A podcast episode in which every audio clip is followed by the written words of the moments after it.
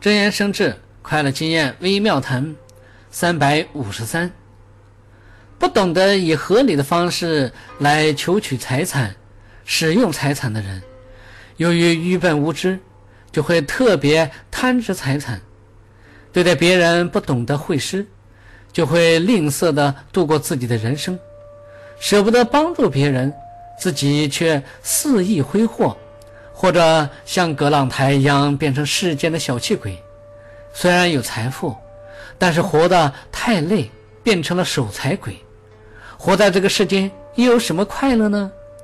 到死的时候，分文拿不走，得到的只是一堆白骨，一捧灰土。